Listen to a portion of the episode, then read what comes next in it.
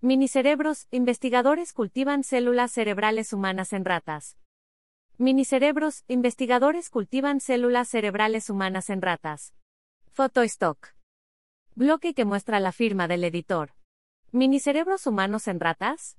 Se lee irreal, sin embargo, la ciencia ficción se ha quedado atrás para dar paso a la realidad, y lo que posiblemente podría dignificar a futuro. Un equipo de científicos consiguió implantar cierto tipo de células cerebrales humanas en unas jóvenes ratas para estudiar mejor los trastornos psiquiátricos complejos, como la esquizofrenia. Es muy difícil estudiar las enfermedades psiquiátricas porque los animales no las padecen igual que los humanos, que por su parte no pueden ser los sujetos de experimentos en vivo. Los científicos practican ya algunos cultivos, en placas de Petri, de tejidos de cerebro humano sacados de células madre. Pero en laboratorio, las neuronas no alcanzan la talla que tendrían en un verdadero cerebro humano, explica Sergio Pasca, profesor de Psiquiatría y Ciencias del Comportamiento en la Universidad Norteamericana de Stanford y principal autor del estudio publicado en Nature. Foto y stock La nueva vida del joven que perdió la mitad de su cuerpo. ¿Qué es la hemicorporectomía? Asimismo, estos tejidos cultivados fuera del cuerpo humano no permiten estudiar los síntomas que provoca un defecto en su funcionamiento. Para evitar estas limitaciones, los científicos implantaron estos tejidos de cerebro humano, llamados organoides, en el cerebro de ratas jóvenes.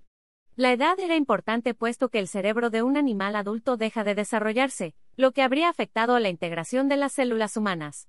Al trasplantarlos a un animal joven, constatamos que los organoides pueden volverse bastante grandes y vascularizados y pueden entonces estar alimentados por la red sanguínea de la rata, hasta ocupar alrededor de un tercio del hemisferio del cerebro del animal, detalla el profesor Pasca. Los investigadores pusieron a prueba la buena implantación de los organoides enviando un soplo de aire a los bigotes de la rata, lo que se tradujo por una actividad eléctrica en las neuronas de origen humano, señal de que desempeñaban correctamente su papel de receptor ante un estímulo. A continuación quisieron saber si esas neuronas podían transmitir una señal al cuerpo de la rata. Para ello, implantaron unos organoides previamente modificados en laboratorio para que reaccionasen a una luz azul. Después entrenaron a las ratas para beber de una cánula de agua cuando esa luz azul estimulase los organoides a través de un cable conectado a su cerebro. La maniobra resultó eficaz después de dos semanas. Con información de AFP.